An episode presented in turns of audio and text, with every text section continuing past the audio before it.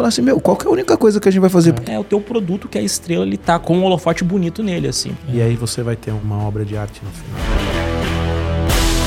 Está começando mais um podcast Empresa Autogerenciável, o podcast que vai ajudar você que é dona ou dono de uma pequena ou média empresa a acabar com o caos na sua empresa através de uma equipe autogerenciável. O meu nome é Aline Decker. Meu nome é Rogério Valentim. E eu sou o Lucas Bernardes, é minha vez. E eu sou Marcelo Germano. Era, talvez.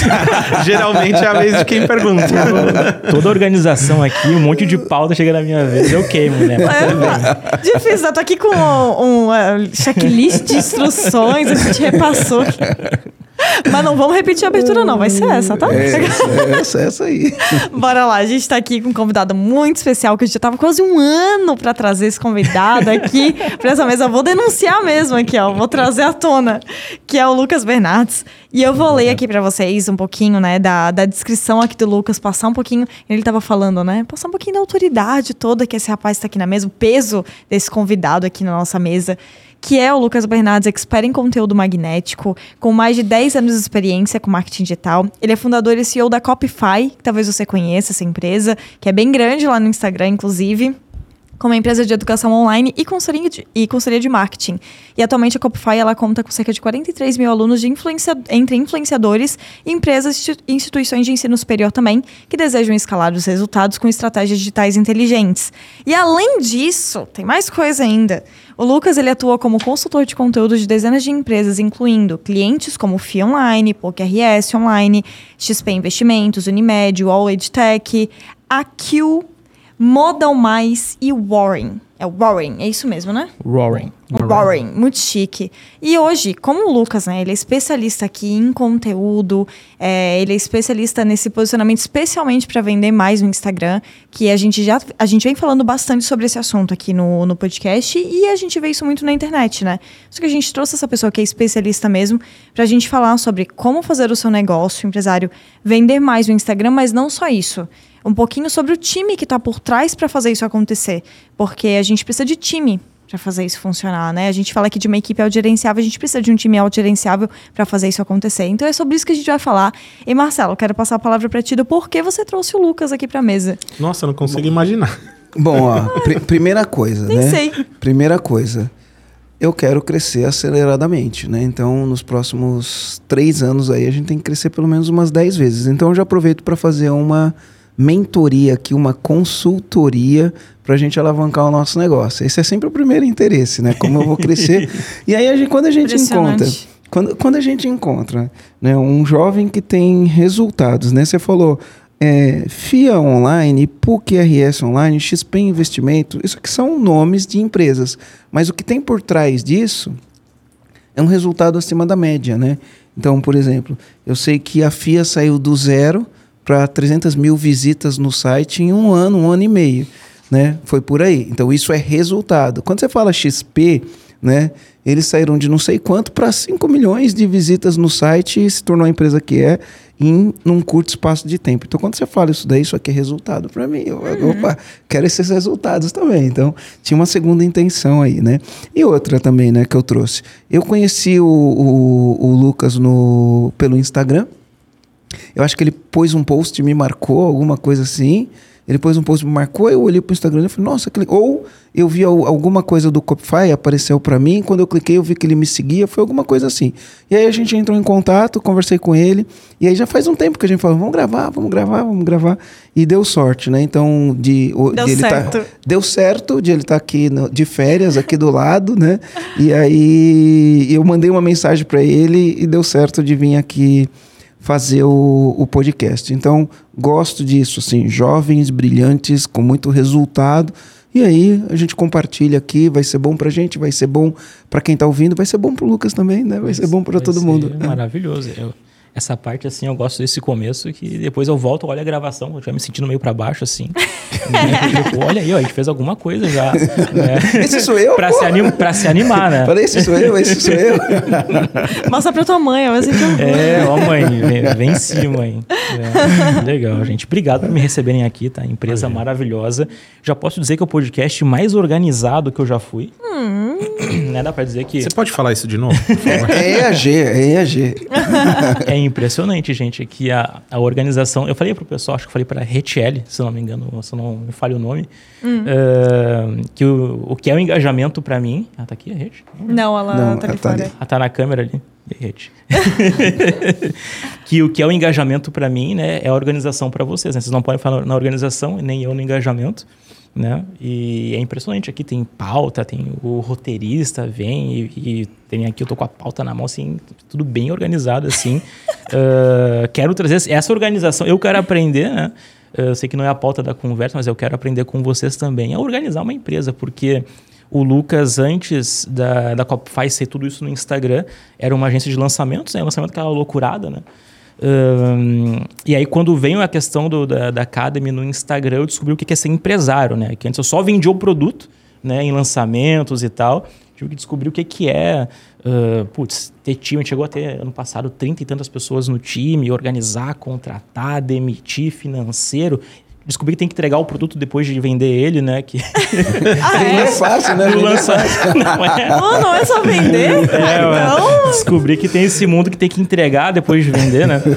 e, e que organização, assim... Eu posso dizer que o ano 2022 foi o ano que eu me descobri o Lucas, que... O Lucas, assim, que buscou essa organização, sabe? Empresário mesmo. Empresário, me descobri empresário no ano passado e vou aprender com vocês aí também. Simbora. Legal, bora, bora, bora. Uma troca, uma troca muito, muito valiosa. Tem várias perguntas aqui no roteiro, mas eu tenho algumas curiosidades, né? Porque a gente entra aqui com o Começou. tema falando assim, ó. Começou. Vender, vender Vai mais no nossa Instagram. organização. O Você Marcelo. acabou de explicar isso. Deixa eu fazer uma denúncia aqui. O Marcelo ele é o terror dos roteiristas. Ele é o terror. A gente vai lá, conversa com o convidado. Conversa no WhatsApp. Prepara o roteiro. O Marcelo chega aqui e fala assim: vou fazer uma mentoria, vou perguntar o que eu quero perguntar, porque o podcast é meu. Isso aí, segue teu Mas cora- todo mundo aprende, todo mundo aprende. Então a gente vai falar como vender mais no Instagram. Mas É antes isso. disso, antes disso eu tenho algumas curiosidades. Vender no Instagram é importante, vender no Instagram é importante, mas tudo isso vai depender de uma comunicação, né? De uma conversa, de aprender a fazer essa conversa que a gente tem com o cliente. E você tendo vindo do, do SEO, para quem não sabe o que é SEO, é, o Google tem meca- um mecanismo de busca. Então, é, quando alguém escreve, por exemplo, né, é, como ter uma empresa autogerenciável, primeira empresa que vai aparecer é o EAG.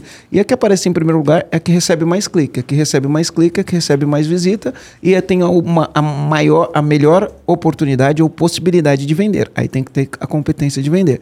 Às vezes a empresa está com um problema de fluxo de caixa, o cara vai, lá- vai, vai lá no Google e escreve como resolver problema de fluxo de caixa. O primeiro que aparece no Google é o que vai receber mais clique, o que recebe mais clique é aquele que tem a maior oportunidade de fazer vendas, né? Só que para você estar em primeiro, para fazer isso, você vai depender de uma parte técnica, que é o, o tal do SEO, mas eu acho que o segredo não é a parte técnica, o segredo é produzir o conteúdo de qualidade. Né? Um conteúdo que seja envolvente, um conte- conteúdo que te dê posicionamento, te dê autoridade, que convença o cliente que fala, bom, se eu preciso resolver esse meu problema, é com essa empresa que eu vou resolver. E aí a minha curiosidade é, eu vejo textos incríveis, vejo textos incríveis. O próprio blog de Ney Patel, tem textos no blog do Ney Patel que eu falo, caramba, eu queria ter assim, esses textos incríveis assim. Qual que é o segredo dessa... Né? Porque uma coisa é, você tem habilidade de fazer. Talvez porque você tem um talento especial para isso. Mas montar um time que faz isso, qual que é o segredo, né? E, e, e- e como que o empresário pode se beneficiar de ter uma comunicação que o, muitas pessoas vão ser, por ela ser tão top, muitas pessoas vão ser impactadas por ela, ou através da busca, ou através do compartilhamento, porque o conteúdo bom as pessoas compartilham. Isso serve para todas as mídias, para o Instagram, para o Google, para todo mundo. E aí o cara vai receber uma autoridade com esse conteúdo e é, lógico, como consequência, se ele tiver competência para converter isso em venda e entregar, porque não é só vender, tem que entregar, né? É, a gente tem uma empresa se despontando e crescendo acima da média. É, o, o- a Copify é interessante que a gente. O, o primeiro time que a gente teve na Copify foi um time de redatores. Né? A gente foi meio que incubado dentro do New Patel. né? Isso em 2016, quando 2015, 2016, quando fui contratado por ele, foi acho, o primeiro redator dele no Brasil, um dos primeiros funcionários no Brasil do Neil Patel. E a gente chegou a ser um time de 12 redatores de SEO, né, que era de textos para ranqueamento.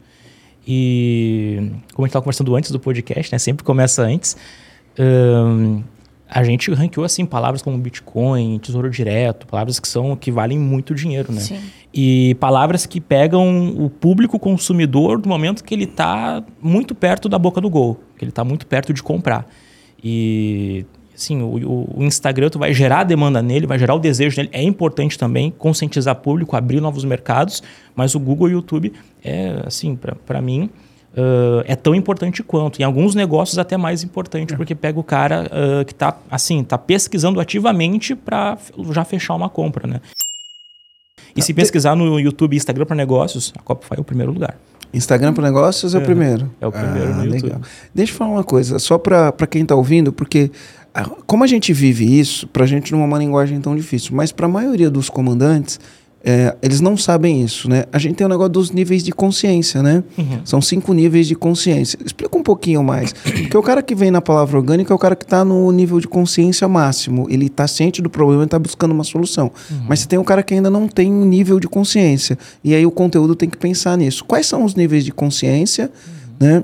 E, e, e como que você planeja escrever os textos ou planeja o conteúdo de Instagram para os uhum. diferentes níveis de consciência? Então, o, tanto no, no, no, Instagram quanto no Google ali, eu olho muito para o consumidor, né? Assim, exatamente qual é o nível de consciência que ele está. E é diferente, claro, o, o Google para o Instagram, porque o Instagram tu pega o cara, teu conteúdo vai aparecer na frente em qualquer momento do dia dele, em qualquer lugar, então tem que ser um conteúdo que é mais coringa, assim, que o primeiro impacto tem que fisgar ele, tem que ter um copy bom, tem que ter um design bom, tem que ter uma, uh, enfim, algo pensado para funcionar para a maioria das pessoas que não tem um problema naquele momento. Uh, já no Google no YouTube é diferente, né? É uma, é uma rede que é, o usuário ele é mais ativo, ele clica para poder ver o conteúdo. Né? No Instagram é mais reativo, aparece, é. aparece para ele. E aí a tua missão é fazer ele parar de scrollar para prestar atenção no teu conteúdo. No, no YouTube e no Google, que para mim é, é, a mesma coisa, assim, no blog, no teu canal de YouTube, é tu entender exatamente quais são. Tem uma palavra-chave principal, né? uma palavra-chave que vai pesquisar como fazer arroz, por exemplo, ou, ou como organizar uma empresa, ou como economizar X coisa. Um, e aí entender justamente quais são todos os problemas que ele quer resolver dentro daquela palavra. Ah, ele quer saber no caso, a gente falando mais tecnicamente, né, é ver quais são os H2 do texto e H3. Quais são os tópicos e subtópicos que têm que ser respondidos naquela matéria. Uh, então, para fazer um conteúdo muito bom de YouTube e Google é simples. Tu olha todas as dúvidas que o cara tem naquele conteúdo, tu vai responder isso de uma forma melhor que os teus concorrentes. Olha lá o resultado número 1, um, número 2, número 3. Né? Uh, dá para usar o chat GPT? Dá. Dá para usar a inteligência artificial para te ajudar a fazer o conteúdo mas entra muito no teu entendimento do público. Pô, ele está passando por esse problema aqui, vou resolver essas coisas aqui da melhor maneira possível, com um exemplo prático, sendo realmente útil para ele. E, e assim tu consegue ranquear. Claro, tem que ter um conteúdo uh, atualizado, bem escrito, né? não, é, não vai fazer aquela encheção de linguiça de palavra-chave, como era antigamente e tal. Mas o bonito do SEO, assim, eu gosto muito, né? Que é um marketing que é um pouco mais... Não ia falar antigo, né? Na internet hoje em dia, mas enfim Uh, é tradicional. que funciona tradicional, né? Quem é mais, mais old school aí do, do marketing, né? Uh, funciona por muito tempo, né? Por exemplo, Instagram para negócios, você vai pesquisar, vai aparecer um curso meu de Instagram gratuito que eu gravei em 2021, né? E ele foi tão boa aquela resposta que eu gerei para a internet como um todo, que até hoje ranquei em primeiro lugar. Muito tempo é de 2021 até agora. 2021. Você viu, né? É, mas tu compara com... mas tu compara com o Instagram, que, que o post funciona por 24 horas, no máximo 30 dias, ele fica muito mais perene por muito tempo, gerando resultado, né? né? E tá lá com 200 mil views e tal. Uh, então, e, e só aumentando, né? E só aumentando, só aumentando, né? É cíclico, né? A, a, mensagem boa ela fica cíclica, né? Ela tem muita curtida, muito compartilhamento, é. muito clique. Aí o fato dela ter gerado muito clique, o algoritmo entende, gera é. mais clique ainda uhum. e fica um processo. É, é um jogo de, de retenção, né? Assim, o YouTube é muito CTR, né? Que a, ela me avisou, ali me avisou para eu não fazer lá termos técnicos.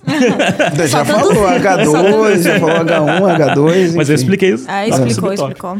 Né, que é a taxa de clique, né? O cara viu o teu vídeo, né, ele pode clicar ou não clicar, né? Então, tu quer que as pessoas cliquem no vídeo. Então, no YouTube e no, no, no, Google, é isso aí. Tu quer que a pessoa clique no teu resultado. Uma vez que ele clicou lá, tu quer que ele permaneça no teu conteúdo por mais tempo possível. É assim, essa é a lógica, na maioria dos algoritmos, assim. Então, é isso que a gente busca no, no, no, YouTube e no Google, que a pessoa primeiro clique no teu, na tua parada, por isso tem aquelas thumbnails, aquelas capas bem chamativas, tem o título e tal, para fazer o cara clicar, e depois um vídeo que tem um roteiro ali, um conteúdo, e aí vem a parte da qualidade do conteúdo. O quanto que o, o, a empresa e o criador conseguem entender realmente, profundamente, qual é o problema real da pessoa e resolver aquilo da forma mais rápida possível, mais eficiente possível e talvez mais memorável possível, de alguma forma que gere lembrança no público Lembrança é muito importante ser gerado para não ser uma coisa muito transacional, que a pessoa só passa por ti e tu não marca ela de nenhuma forma, né? Mas todo esse processo que tu está trazendo de resultado e de engajamento, de ficar, por exemplo, no, como você trouxe o exemplo do Google, YouTube e Google num único pacotinho, assim, né? Uhum. Porque eles têm uma lógica, querendo ou não, que é semelhante, porém não é mais vídeo, né? Mas, tipo, é, e Instagram, daí que você trouxe essa visibilidade de geralmente é mais de 24 horas, em torno de 24 horas ali que ele fica impactando as pessoas, né? Uhum. De alguma maneira. Mas todo esse engajamento, todo esse resultado, ele não vem da noite pro dia, né?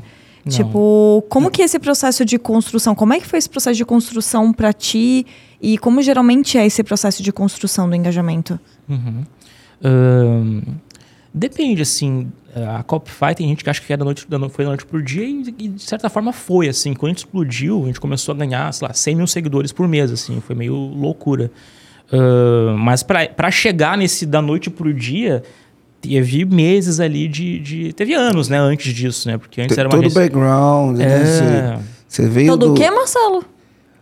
Background. É, todo, todo um histórico, todo um histórico, toda uma experiência de vida onde ele foi desenvolvendo Maravilha. muitas habilidades e essas habilidades fez com que da noite pro dia ele explodisse. É, a Aline que manda aqui, gente. É a gente só obedece ela. É isso aí. As mulheres estão no poder, sempre é estiveram. É que assim, alguém tem que controlar a bagunça dessa mesa, né? Exatamente. Se não, se não tiver um aqui pra botar ordem nessa mesa, a gente vai falar de tudo que é assunto. Vai, vai lá, pode ir lá. É isso aí. E aí, por exemplo, né? Você, eu vejo, meu, o teu, teu conteúdo é muito, sabe? É, é, é, muita novidade todo dia. Você está sempre antenado, né, no Instagram, tá sempre antenado nas tendências. Surge um negócio novo, você já coloca aquilo de um jeito simples, fácil, né? E fazer esse tipo de coisa. Mas aí eu posso olhar e falar assim: ah, mas isso é porque ele trabalha com Instagram. Né? Então, para ele ensinar Instagram, ele tem que fazer isso. E aí eu falo, mas no meu negócio, né, eu acho que isso não funciona. Por exemplo, eu tive muito isso, mas no meu negócio. Eu achava que eu não conseguiria achar o dono da empresa no Instagram. Durante muito tempo acreditei, não, meu cliente não está no Instagram, meu cliente não está no Instagram, tá no meu cliente não está no Instagram. Eu, eu, durante muito tempo acreditei nisso. Hoje o Instagram é a nossa maior fonte de aquisição de clientes.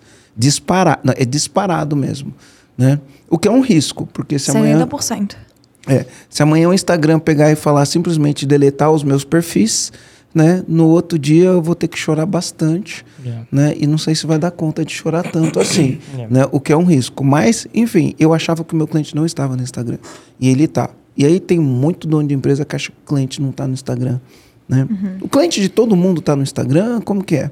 E tem as outras mídias também, né? Mas estou falando especificamente do Instagram para mim, 98% do, das pessoas e do público-alvo, cada um dá o seu nome aí, est estão no Instagram. Para mim, o público brasileiro ali, consumidor médio, tá no Instagram. Tem alguns caras que talvez, alguns nichos que talvez esteja menos. Né? E eu já passei também por, por muitos nichos, assim, do agronegócio ao público uh, mais idoso e tal. Uh, tem alguns que vale, tem Instagram e mais alguma sabe? Ah, eu vou usar Instagram, YouTube, Instagram, TikTok, Instagram e Facebook. Sim, o Facebook não morreu, ainda existe e é relevante para muitos nichos. Ah, vou usar o Instagram e LinkedIn. Principalmente os grupos do Facebook, né? Principalmente os grupos. Então, o Instagram, uh, uh, o Facebook não morreu. E, mas para mim o Instagram é a peça fixa na estratégia de comunicação de todos os nichos, mas é importante até porque eu, pelo que tu disse, né? E eu me arrependo de no passado não ter feito uma estratégia mais forte de Instagram mais YouTube. Hoje o YouTube a gente posta três por semana no YouTube sempre, mas ficou muito tempo sem postar. Então, é importante levar uma, um, um outro junto, mas para mim o Instagram está presente em todos. Cruzar as mídias, né? Tá presente em todos, né? E, o e tem gente que fala, ah, e, e começa a trocar, né? É tudo cíclico, né? Aí tem gente que começa a pensar, eh, tá, agora o pessoal tá, tá aceitando que tá no Instagram, né? Mas o que, que eu ouço agora? Ah, o meu público não tá no TikTok. E tá, tá no É a TikTok. mesma conversa. É a mesma Porque assim, conversa. ó, por exemplo, eu imagino um público no Instagram, né? Aí você fala assim, ah, o cara vende faca. Dá pra vender faca no Instagram? A gente tem um cliente que vende faca no Instagram. Tem mais de 100 mil seguidores, é lá do Sul também. Uhum. É Iguaria Campeira, né? E ele faz leilão de faca no Instagram. Em Ele live, chega a vender 50 mil, em live, chega a vender c- 50 mil reais num leilão de faca. Né? Então, ó, vende faca no Instagram. Né? Então, tem várias coisas que a gente vai vender no Instagram. Tem coisa que não vende no Instagram? cara, é, pra mim, acho que tudo vende no Instagram. Eu acredito Ah, que eu- não tem nada que não se venda. Ah, eu né? diria que Ah. talvez, sei lá, uma coisa de urgência muito grande, por exemplo, uma desentupidora. Sei lá, a pessoa ela É. precisa desentupir na hora que entupiu. Então talvez ela não vai Mas, consumir um conteúdo. mas no Sabe no que, Instagram- que eu acredito? Ó, eu olho pra Aline aqui, a Aline é bem mais nova do que eu. Se eu perguntar pra Aline, pô, você já ouviu falar no restaurante tal? A primeira coisa que ela faz, não, mas Isso ela que eu vai pro falar. Instagram. Eu vou, Pega meu hoje filho, em dia é eu vou pro Instagram. Antes eu ia pro Google, A hoje eu vou pro geração Instagram. que a gente tem É. também é uma geração Instagram e usa o Instagram como ferramenta de consulta. Se eu pedisse pra você, meu, olha pra mim onde tem uma desentupidora, você conhece alguma? Eu duvido que você não ia entrar no Instagram pra olhar. Pela confiabilidade. Eu acho. É, eu não confio É, no eu não confio no Google Review lá do meu negócio. Eu não sei eu tive experiências terríveis lá olhando, ah, tem 4.5 estrelas. Né? Mas quando eu olho o Instagram e eu vejo que é bagunçado, desatualizado, eu vejo assim, e, normalmente quando, e quando o Instagram é arrumadinho, tem um design bonito, tem, nem vou falar de engajamento e número de seguidores, mas tem um trabalhinho ok, ali eu penso, putz, essa empresa aqui, ela é organizada, é, uma- é um sinal de organização. Então talvez o Instagram, para alguns nichos, não é o fator gerador, mas também não é o fator que tira a venda, porque tá, acho que é um- Sim. acho que né, assim, nichos que são, gente, nicho visual, que tem desejo envolvido, moda, comida, turismo, não, esses aí, estética, para quem é de, de, de medicina e tal, ah, de biomedicina também, ah, Instagram é, é insubstituível. É, Eu diria que é insubstituível. No sentido que talvez, talvez o TikTok não ganhe nessa, nessa, nessa disputa ah, do Instagram, que é uma rede. Tem o seu lado bom, né? Tem o seu lado ruim também, que é uma rede mais superficial, que impõe mais padrões e tal, que é fator de ansiedade, tem gente que estuda isso. Ah, mas talvez não, não. Alguns nichos não gera, mas talvez tira a venda. Né? Perfeito. Não, fez todo sentido. Eu quero resgatar até a pergunta que eu tinha comentado antes sobre aquela coisa que a gente até falou da noite pro dia e tal. Ah, sim. E até eu queria que tu trouxesse um pouco de como que foi esse processo de construção e até se você disse que ano passado você chegou a ter 30 e poucos funcionários e tal, né? É. Na tua equipe. E como é que foi esse processo até de, de crescer a tua equipe em- enquanto empresa? Porque você é a pessoa que sempre foi a pessoa que sabe muito. Uhum. Você sempre foi o, o, o expert, o especialista nisso. Uhum. Como é que foi pra você? Até um técnico, né? Porque você escrevia, Exato. né? Então, como é que foi esse processo de você construir uma equipe para começar a fazer também esse trabalho que é Uhum. que estava dentro de você, como tua habilidade? É, não, não foi fácil. Se eu falar que é fácil hoje, eu vou estar mentindo. Entendo. É, a gente cresceu muito rápido, assim, o digital ele fornece esse tipo de possibilidade com pouquíssimas pessoas fazer muita coisa, impactar muita gente. E isso é muito bonito, né? Porque às vezes um social media, mais, uma, mais um empreendedor, um empresário, ali, uma equipe enxuta, pode comer uma fatia do mercado muito grande, assim. Ah, mas como que a gente cresceu dessa forma, eu diria que, bom, é, foi muito por experimentação, assim, sabe? Eu sou muito prático. Eu, primeiro, até uma coisa que é, é um. É, é- é bom, mas é ruim também, que eu primeiro boto em prática e depois eu estudo, eu erro, depois eu vou estudar e ver o que, que eu fiz de errado, né? Mas a gente foi... É, É uma forma, né? é uma forma, de forma muito empírica, assim. Tanto até o nosso posicionamento de Instagram.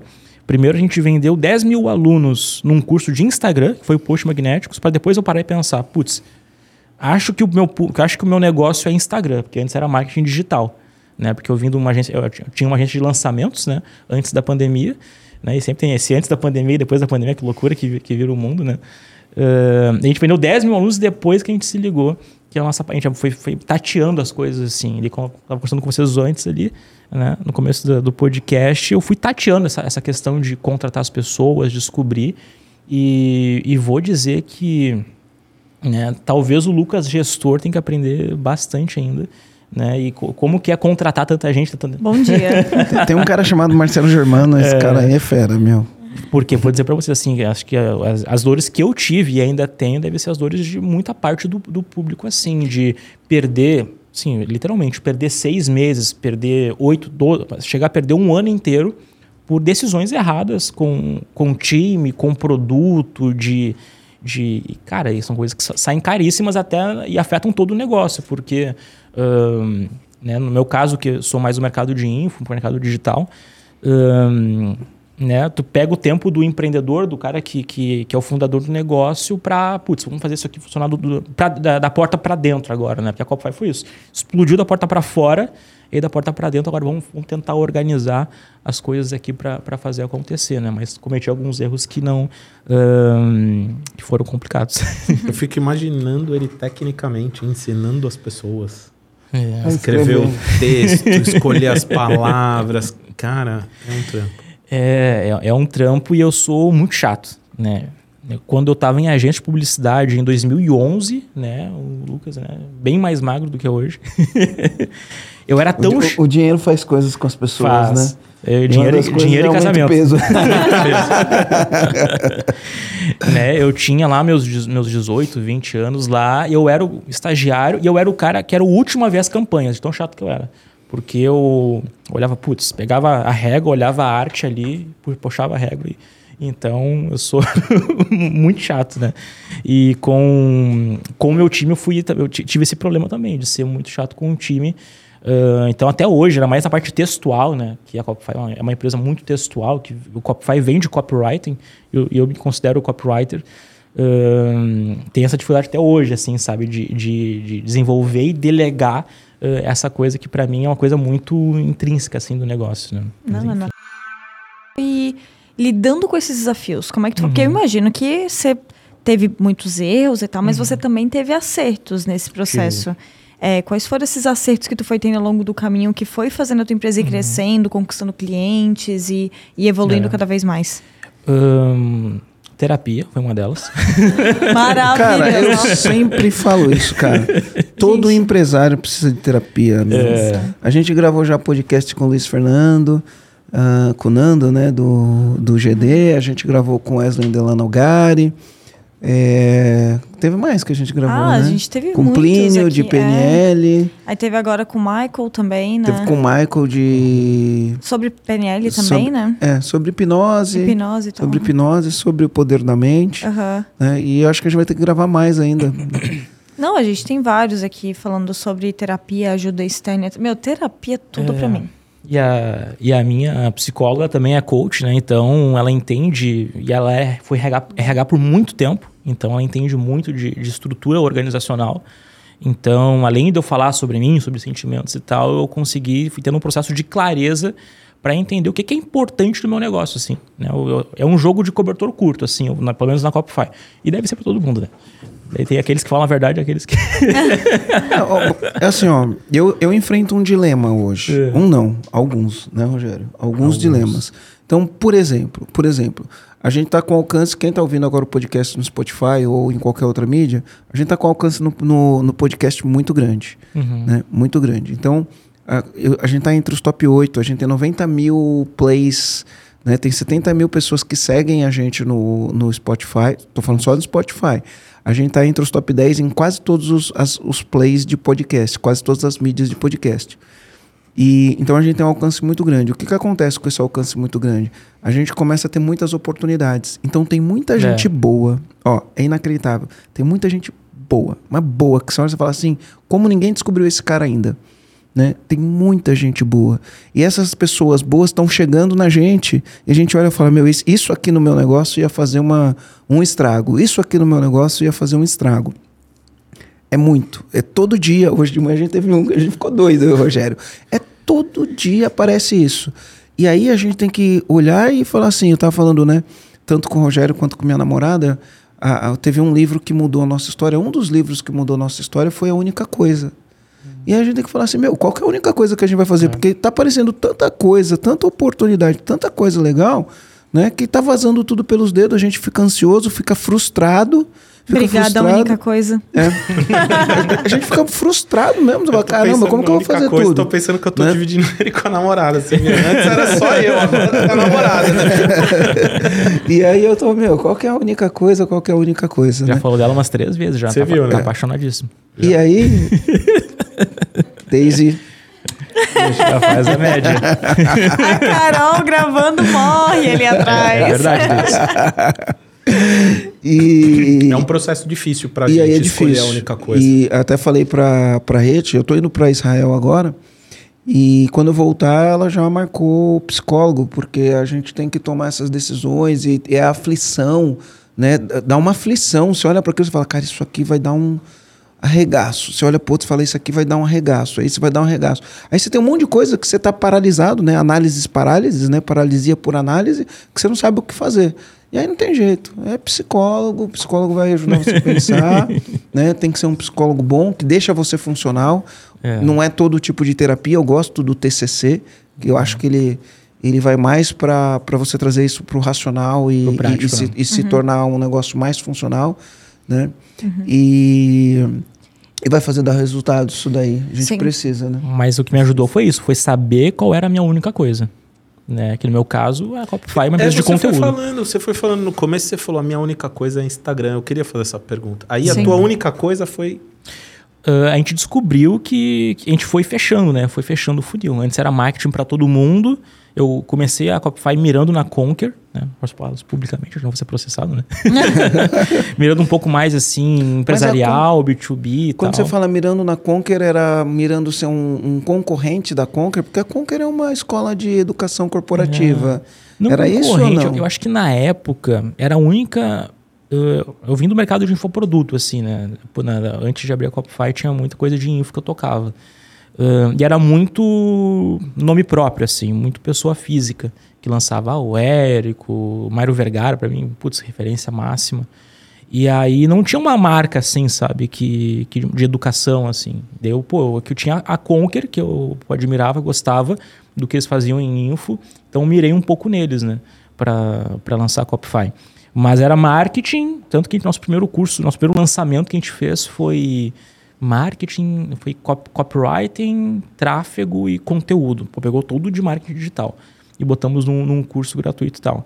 E o que- resultado, a gente comeu fumaça assim por, por sete meses. Foi de janeiro a julho, eu acho. A gente ficou sem lucrar um real. E aí, em julho, eu lancei um, um- um pequeno curso de Instagram, bem despretensioso, que misturava uma novidade que vinha, que é, que é, óbvio, que é muito óbvio no mercado. É legal que tem coisas que são óbvias no mercado, que em outro mercado não é tão óbvio assim. Né, que, que é a copywriting que a gente usa todos os dias no marketing digital, em anúncio, em carta de vendas, em sales letter, tudo, tudo que é coisa. E, e, tro- e tro- trouxe isso pro, pro Instagram. Né? E aí nasceu Posts Magnéticos. E, e foi um best-seller, assim, pouquíssimo tempo, de julho a dezembro, foi 10 mil alunos. Depois que a gente vendeu essa galera toda, eu pensei, putz, lá em janeiro, olha pessoal, tô, senti uma coisa aqui que acho que faz Se- sentido Senti fechar um uma pouco. coisa aqui, minha conta tá multiplicando os dígitos, né? E tem cada dia que passa é mais dígito, assinatura e Mas a minha mês- intuição me diz. É que eu, eu sempre digo, né? Quando a gente tá dentro da garrafa, né? A, gente, não, lê vê as coisas. A gente é, não vê gente as lê o coisas. rótulo, é. E aí quem tá fora é muito óbvio, assim, né? Que nem quando eu tava na empresa da, da minha mãe lá com, com 17, 18 anos, eu decidi, putz, vou sair para empreender, não quero, não quero herança, não quero nada. Ahn, só que eu já fazia comunicação da igreja, fazia um monte de coisa, assim, tinha um blog de sucesso lá, de 2008 e tal. E aí, era muito óbvio para todo mundo, mas eu, teve que vir uma amiga me falar, olha, Lucas, eu acho que o que tu pode fazer é fazer comunicação, acho que tem a ver contigo. Então, sempre bom perguntar para os outros, né? Toma cuidado para quem, pra quem se pergunta, né? Ahn, e no meu caso da Copify, na, quando a gente nichou para Instagram, para ter essa única coisa, foi para redes. Hoje a gente quer sair um pouco da única coisa, né? Para não, não ficar só em um, em um pilar só, né? Mas a gente perguntou meio que para os clientes, né? Foi descobrir. O mercado nos falou, putz, isso aí eu acho que é, ah, é a tua parada, né? E por que que nasceu o curso, né? Ah, eu fiz um... ah, ah, ah, olhei pro céu e fiz um curso. Não, eu tinha parado para fazer o nosso o Instagram da Copify, né? Por um por um tempo eu não não, não social media eu deixei um pouco de lado. Eu que fiz o conteúdo por um tempão, não era eu que fazia. E aí o Instagram não parava de crescer, não parava de crescer. Eu, putz, teve alguma coisa aqui que eu, que eu descobri. Então eu empacotei isso no curso e, e, e vendi ele, né? Mas na gestão eu fui descobrindo isso, assim. Qual é a minha única coisa? Hoje o meu modelo de gestão é bem diferente do que Do era que no era passado. No passado é muita oportunidade. Quando, quando a coisa dá certo, é isso, né? É demais. É. É demais. Se não tiver, meu, tratamento de choque, Exato. você deixa todo mundo louco. Hoje eu não faço nada que não tá no meu, na- no meu escopo ali, que é, putz, meu negócio é fazer conteúdo e marketing, conteúdo e marketing. O nosso negócio é conteúdo. Mas explica, qual que é essa diferença pra você? Porque eu não sei se eu sei qual que é essa diferença Uhum. do conteúdo e marketing. Explica, por favor. Ideia de hierarquização de valores, hein? É, não, pra, pra mim ficou. A Copify, sempre quando ela teve uma, uma, um crescimento exponencial, é que no nosso nicho, no nosso modelo de negócio, né? Foi quando a gente mergulhou muito forte em conteúdo, assim. Né? Que a gente descobre coisas muito diferentes que disruptam de alguma forma e traz um crescimento acelerado, sabe? Ah, inclusive, a gente cresceu e o primeiro boom que a gente teve foi por uma impossibilidade de fazer marketing. Né? Teve um problema e tal na Copify, né? que não, não vou detalhar aqui, né? mas por, por razões né? jurídicas nós não podíamos fazer muito marketing. Né? É, na- nada assim, enfim, não vou, não vou entrar em Coisas, coisas dos bastidores. coisas de, coisas de bastidores. Né? É, mas eu podia fazer conteúdo. Então, será que eu posso fazer conteúdo ou fazer muito conteúdo? Daí eu comecei a fazer cinco posts por dia. E dei, dele post, dele post, dele post. Num deles, eu esbarrei no. no e eu testando diferentes formatos, diferentes conteúdos, eu esbarrei no, no Rio de Folha, que ficou famoso depois, como formato de conteúdo. Né?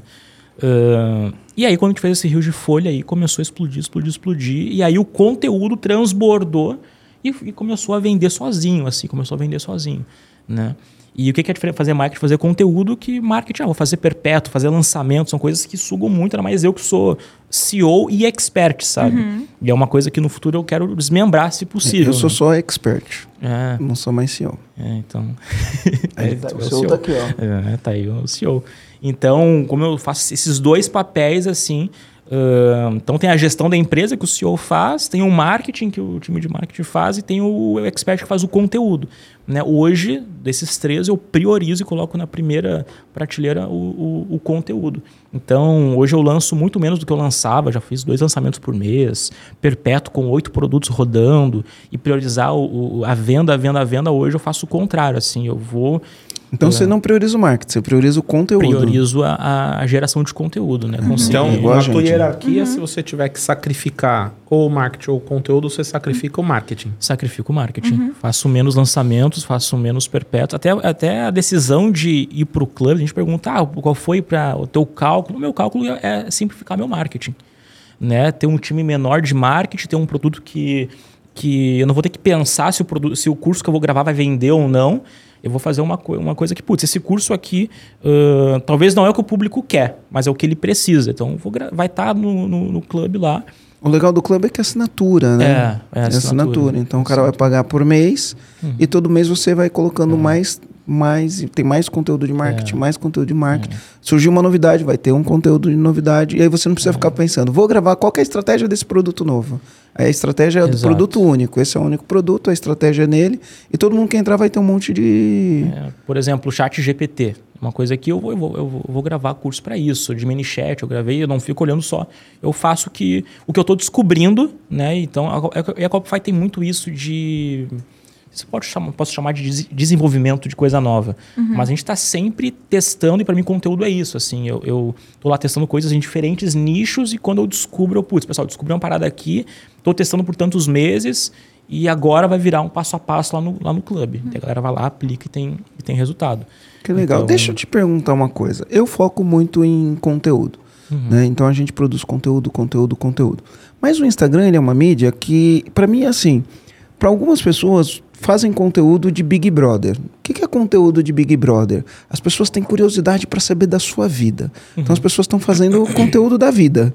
Aham. Né? E tem muita gente ganhando muito dinheiro fazendo conteúdo da vida, atraindo muitas, a- atraindo muitos seguidores, muitos fãs e gerando muita venda fazendo esse, esse conteúdo, a exposição da vida, sabe? Aham. E aí, basicamente, expõe a vida de todos os, o- o- os aspectos, né? Eu sendo uma pessoa mais introspectiva e mais reservada, eu não gosto de ficar expondo. Não gosto de ficar expondo minha, vi- minha, minha vida. Mas eu vejo muitas pessoas em- é, expondo. Então, por exemplo, no nosso, no nosso nicho, que a gente trabalha com empresário, né? Eu exponho meu conteúdo. Eu vou falar das coisas que eu enfrentei, vou falar das ferramentas que eu uso, vou falar das estratégias que eu uso. Meu, meu conteúdo é baseado nisso. Mas tem muitas pessoas que usam um, um conteúdo baseado em Aparência. em aparência, né? A gente, as pessoas falam que no- na internet é mais importante parecer do que ser, né? Não que você não deve ser, mas parecer é importante, né? E a gente tem esse tipo de, de questionamento o tempo inteiro, né? É mais importante parecer, não adianta ser, tem que parecer, né? E as pessoas usam muito esse conteúdo, a exposição, né? O que, que você pensa sobre isso? O, o- vamos lá. O, como a Copify assim, se propôs a desenvolver muito Instagram para negócios, ah, e tem gente que diz o contrário. Ah, o Lucas fala de tendência, fala de áudio em alta. A gente é bastante atacado assim, por, por alguns pares e tal. Mas quem faz os cursos e está nas mentorias sabe que eu defendo muito o feijão com arroz bem feito no teu negócio. Né?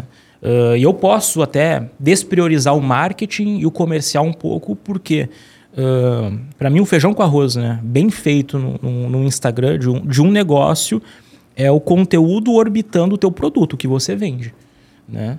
Então, ah, eu vendo, eu tenho aqui um, um serviço. Então, para mim, a melhor categoria de conteúdo para isso é processo, é mostrar o processo do teu serviço. Ah, tu é maquiadora, então mostra o processo da maquiagem, um antes, e lá no final vai ter um clipe do depois.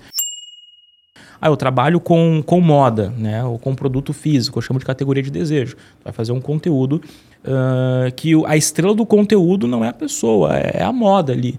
Né? Talvez tem pessoas que, que venderam diferente, de, até pode ser que funcione, pô, e já chegaram Não muito funciona, eu sei que funciona. funciona assim, para muitos nichos funciona. E tem pessoas que chegam para mim, ah, Lucas, eu quero vender, só que daí vem e dá um tiro um pouco distante, assim, ah, eu sou do nicho de loja de tinta. Pô, eu tenho que aparecer no meu perfil. Eu falei, cara, é um, pode ser que funcione, mas é um tiro um pouco, um pouco, um tiro longo, assim, um pouco longe, sabe? Ahn, então, sempre recomendo ver o que, o que, o que, o que, que você vende, assim, sempre ter uma clareza de ah, o, o- nem só o que você vende, mas o, o que você vende vai uh, solucionar qual dor do teu público, assim, sabe? Ah, eu vendo água, né? Mas a água é para matar a sede do, do, do público. Então, beleza. Então, vamos concentrar os conteúdos do teu feijão com arroz nisso daqui. Uh, e é possível, sim, uh, juntar e fazer um perfil influenciador com o empreendedor que vai vender. É possível, dá para fazer. Uh, e, no, e no mercado de, de, de educação, de info, funciona bastante também. Ahn, mas, por exemplo, no nosso mercado, que eu, eu chamo de categoria de utilidade, é um mercado de utilidade, que a gente tem que ser útil para as pessoas, né, com dicas e tal. Ahn, até pode ser uma concepção que é um pouco diferente do mercado, que tem pessoas que, que não são tão úteis assim no conteúdo, e tu só descobre o que ele vende depois que tu compra. Mas foge um pouco do, do, do, do meu jeito assim de, de, de, de conceber ahn, as coisas. O, o que eu acho disso é que bom, cada um né, usa a estratégia que está que, que tá à disposição. Eu já tentei fazer, por exemplo, histórias que nem a Virgínia. Né? Conhe- Conhece a Virgínia? Conheci outro dia ali, né? Mas não, não acompanho, não. Não sei. É, tentei fazer stories assim de hora em hora e tal. Não, não é a minha, minha, minha É, parada, sabe? assim. É, eu sou que nem tu. Eu não curto fazer stories, né? É um pouco, né?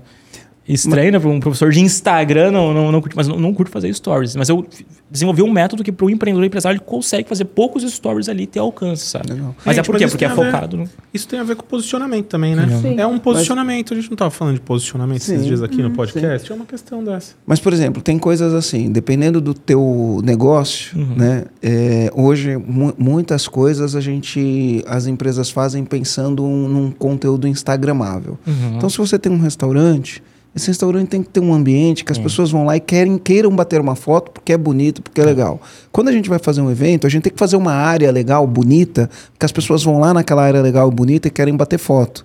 Né? Então, você tem isso também, né? Que é um, um- um jeito de você mostrar o- o- os, os bastidores. Sim. Então, o conteúdo instagramável é legal, porque uma coisa é as pessoas que me seguem ver o meu conteúdo. Outra coisa é as pessoas que não me seguem, né? E aí elas vão lá, olha, alguém está num evento meu, ou veio visitar minha empresa, ou foi assistir uma palestra minha, esta pessoa bate uma foto comigo, né? E aí quem está olhando fala, quem que é esse cara? E aí o cara passa a me seguir, É. né? Então você tem esse esse conteúdo instagramável. Então você vai numa doceria, ela é toda charmosinha, você vai lá e bate uma foto, né? Você vai numa num, num parque de diversão, você vai lá e bate uma foto.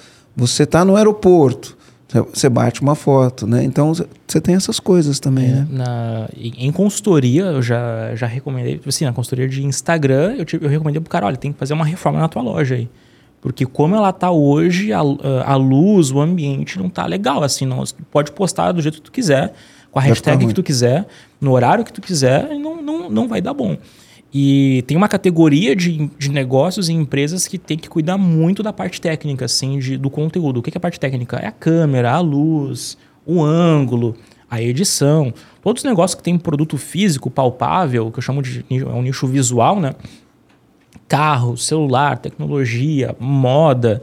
É muito importante a parte técnica, assim. Eu diria que se tu tem aí ah, mil moedas para investir, investe 800 na talvez com uma pessoa que vai fazer um vídeo muito bom para ti e 200 tu investe no social media que vai gerenciar esse conteúdo aí para soltar. Porque para ti o teu 80/20 é o teu produto que a estrela ele tá com uma com uma ah, com um holofote bonito nele assim. Porque já teve mentorados já que que posta foto de comida, que trabalha com comida, que era comida vegana, aí posta foto, tu olha, não. Não é iden- atrativo. Não identifica com- nem que é comida, né? E aí, essa mentorada, ela só virou, assim, que ela fa- fazia de contraluz, né? Eu, eu era fotógrafo antes de tudo, né? E, e- e botou, assim, a favor da luz e já mudou o resultado dela no, no, no- no Instagram.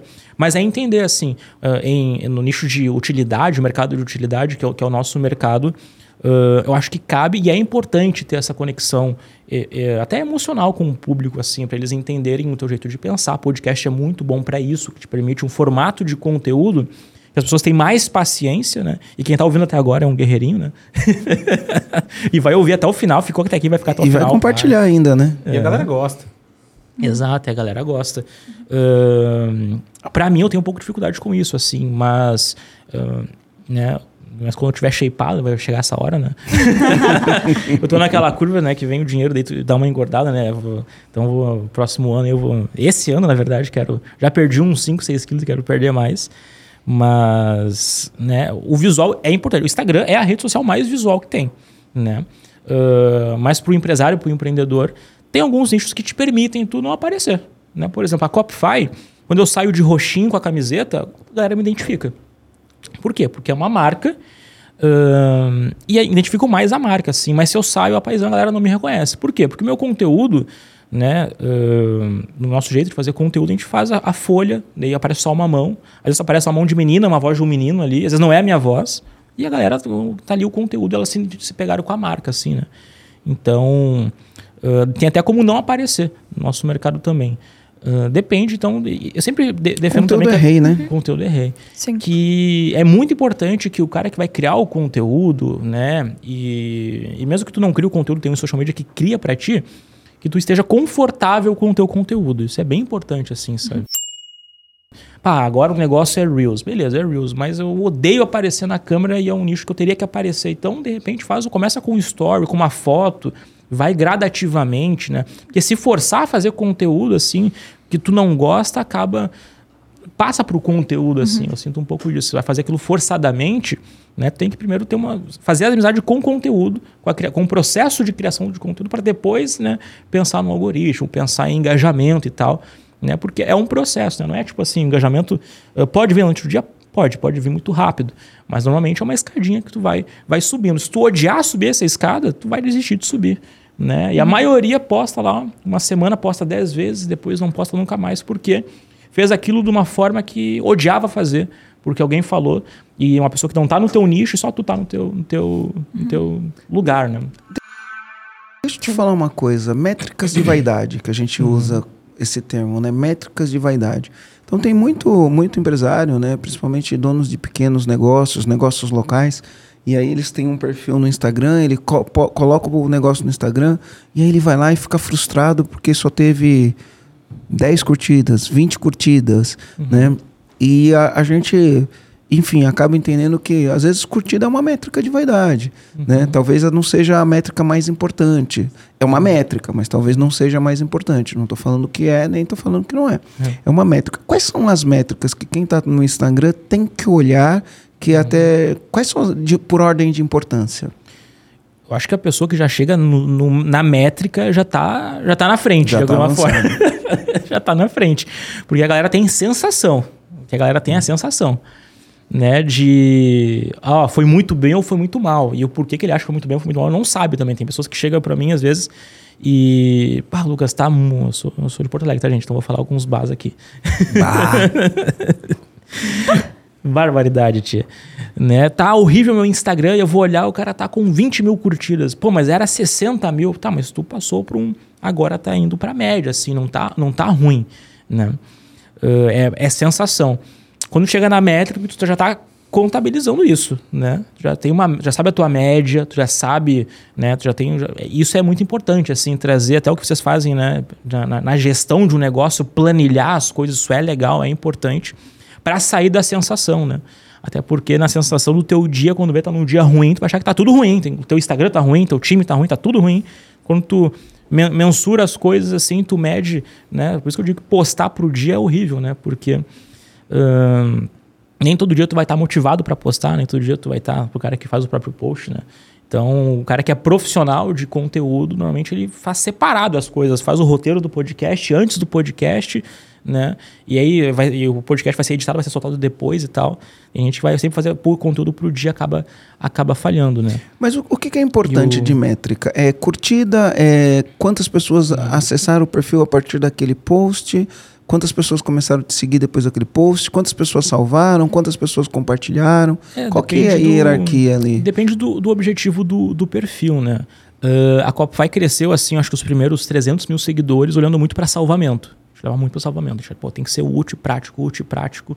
Né? Um, um bom- quando o Reels não tava tudo isso que tava, assim, nossos carrosséis iam muito para explorar e trazia muitos seguidores. E eu sentia que do nosso mercado, quando eu tinha, muito, quando tinha salvamento, Quando tinha que muita gente que salvava aquele Hum. posto, é aquele post, ele crescia o perfil. crescia o perfil, trazia mais seguidores. Tinha uma correlação de novos seguidores com, com, com salvamentos. Qual é o Oi- segredo de um post que a pessoa salva? É, o, no meu caso, assim, no caso de, de Instagram mais de dicas, assim, é realmente passar uma dica que soa como novidade, que não é uma dica que é mais do mesmo, que não é, não é chover no molhado, né? E tra- trazer uma, como eu disse, trazer uma novidade, muitas vezes trazer ahn, uma coisa concatenada, não trazer só dicas soltas, né? Então, trazer ah, esse passo, passo 1, um, passo 2, passo 3, passo 4, vai trazer para X transformação, né? Então é um conteúdo que gera um valor para ele, pô, ele vai seguir esses passos aqui, tem uma promessa o post e não é só uma dica solta assim, ele vai ter uma transformação. Ahn, não é o design, na, na minha opinião, o nosso mercado que faz assim um grande diferencial, né? Mas eu sou suspeito para falar porque eu sou copywriter, né? Tem designer que fica eu já postei uma vez sobre o negócio de Canva e tal, que, que para alguns mercados mais importante é o texto e não e não o design, mas para salvamento é, é ser útil para a galera. Quanto mais útil tu, tu for para o teu, teu público ali, né? Quanto mais transformação e mais valor tu gerar para ele, mais salvamento tu vai ter. Hoje, para mim, a gente chegou um pouco, no, um pouco de teto de mercado. Eu olho para os meus pares, assim, os líderes têm mais ou menos o que eu tenho de seguidores e tal. Percebi que deu uma estagnada de crescimento com salvamentos. E hoje, para mim, né, como eu disse, a Copify vai bem tateando. ahn, é o compartilhamento, assim, quando a Copify tem um compartilhamento acima da média. E para ter as métricas disso, tá? Salvamento é o quê? Quando um carrossel tem 100% de salvamento em relação às curtidas, é um carrossel que, que para mim atingiu a meta de salvamentos. E um Reels, um vídeo, né? Quando ele atinge de metade, 50%, 80% de salvamentos em relação às curtidas. Eu olho em relação às curtidas, né? O salvamento. Então vamos traduzir aqui. Então, se teve 100 curtidas, Sem salvamentos? 100 salvamentos. Isso no carrossel. No né? carrossel, O carrossel né? é aquele que você vai arrastando pro arrastando. lado. É, caso- isso aí, muito bom. O pessoal sempre pergunta o que é carrossel. É. Né? É é porque foi um post muito útil. Foi assim, bateu a qualidade de utilidade do conteúdo, o termômetro de utilidade foi lá em cima. Em vídeo é de 50% a 80%. Né? E sobre a pergunta so- sobre vaidade e tal, curtidas é uma métrica de vaidade se tu for encarar isso como uma coisa pro teu ego, assim, na, na minha opinião.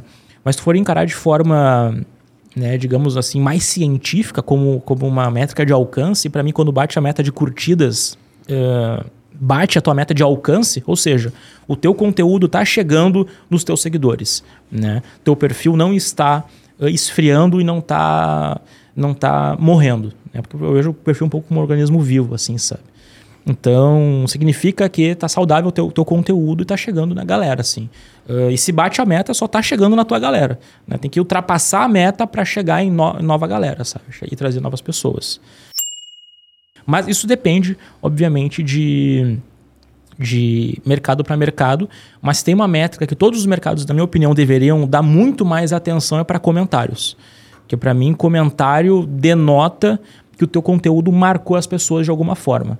Né? Se tu quer saber o que, que um player tem de diferente, tu vê os posts dele e começa a olhar os comentários. assim De forma qualitativa, tu vai ver, putz, ou até quantitativa três, quatro deles falaram, ó, oh, engraçado, falaram uh, muito prático, muito útil, ou muito. Tem algum termo que se repete naquele conteúdo. Se ele se repetiu, é porque ele gerou. Uh, na maioria das pessoas, um, um, um alguma, sentimento, uma um sensação, sentimento, uma sensação a mais. Marcou as pessoas de alguma forma a mais. Não foi só um post que passou ali, ele curtiu e foi embora, né? Porque a curtida leva dois segundos, né? Um comentário ali leva um pouquinho mais de tempo e normalmente os conteúdos que quando eu vou numa palestra, vou num evento e a galera me chama, oh, Lucas, eu vi aquele teu post, eu vi aquele... são os posts que tem bastante comentário, né? Ah, eu, normalmente são os posts que eu falo alguma coisa diferente e tal, que geraram alguma coisa, ressoaram diferente dentro do, do meu público. Eu fui lembrado, né? Eu passo a ser lembrado de alguma forma, né? Eu me diferenciei de alguma forma. Uhum. E deixa eu te perguntar, agora o Marcelo quer fazer a mentoria contigo, né? Mas eu também quero aproveitar.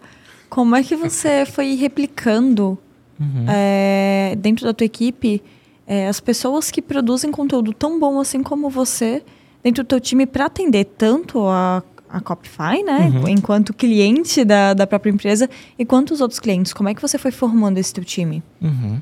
Uh, vamos lá, na Copify ainda, vale lembrar que ainda sou eu que faço todo, todo o conteúdo lá, né?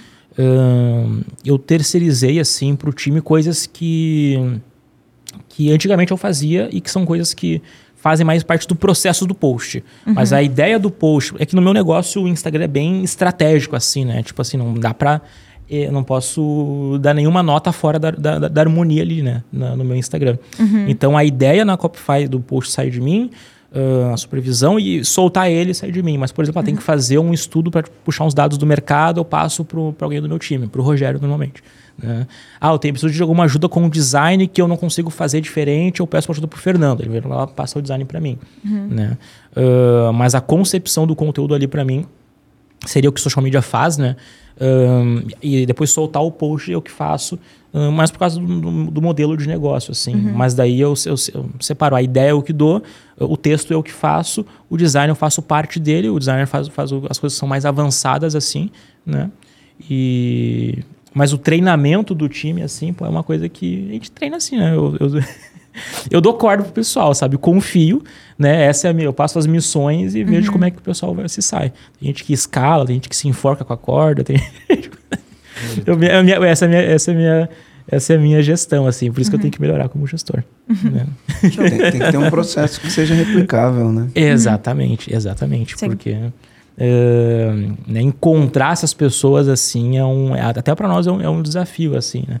Eu, olho muito o Instagram da galera, sabe, para contratar. Eles fazem isso aí ou não.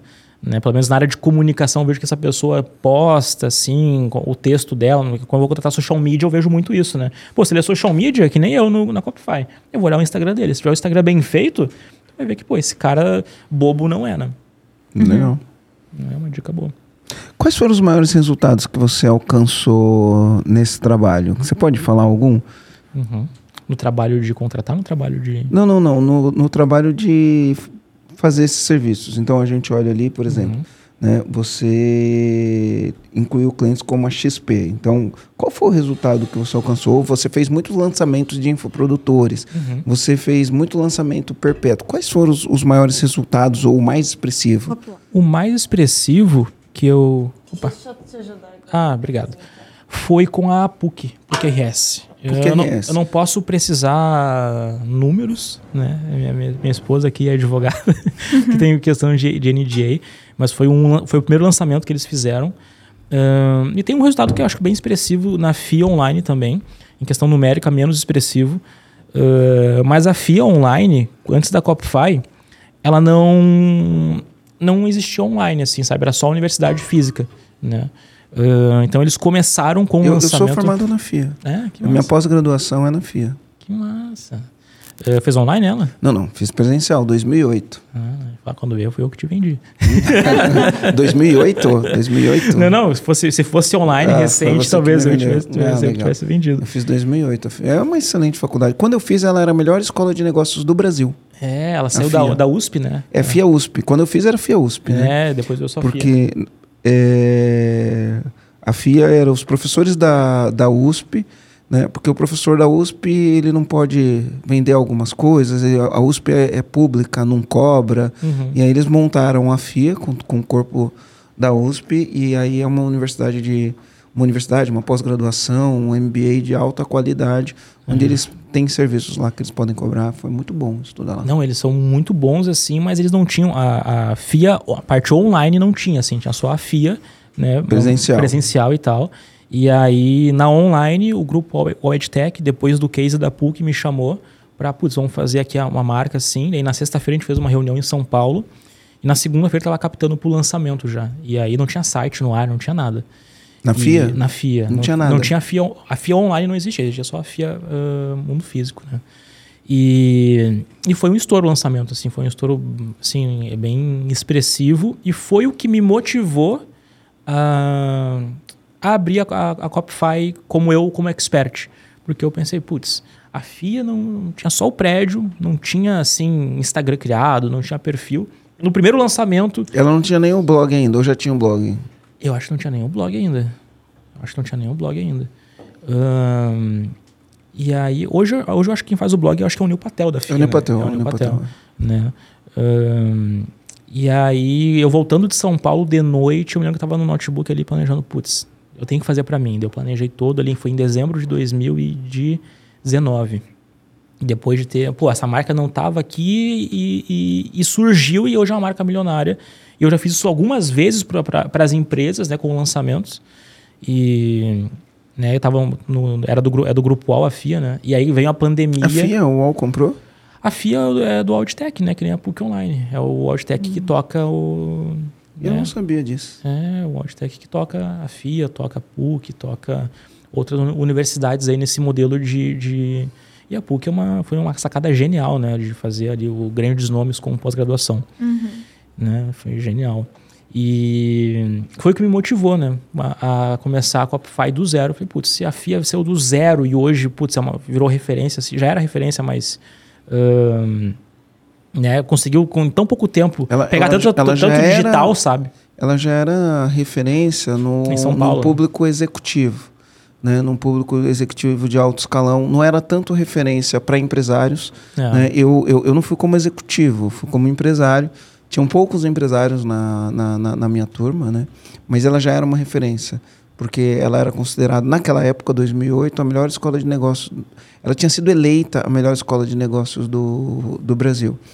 Mas no na grande massa, ninguém conhecia. Imagino que deve ter muita gente ainda que não conhece, né? É, foi, foi, a, foi a nossa missão. De, ela é muito conhecida com, no nicho e em São Paulo é muito conhecida e agora vai fazer um lançamento nacional, né? E a gente fez, foi um sucesso, foi muito legal. E, e aí, putz, quero fazer isso para mim. E surgiu a Copify ali em janeiro de 2020. Daí veio a pandemia, né? A gente não, não- ninguém imaginou o que seria o que, o que foi. E acho que acabou acelerando de alguma forma também né? Porque, de novo, né? Não- a Copify, na parte do conteúdo, bombou muito porque eu não podia fazer marketing. A pandemia me tirou metade dos clientes, assim, eu perdi cinco clientes de agência que pagavam muito bem, né? Um deles, a FIA, por exemplo, se eu não me engano, ahn, em uma semana, duas semanas, porque lançamento é um dinheiro de alto risco, né? Que vai botar ali. E aí o- a pandemia tirou essa galera e, e fez a gente, pô, já estava planejado, estava tudo pronto, e fez a gente acelerar a Copify Academy, né? Que é a parte de, de nossa parte de educação.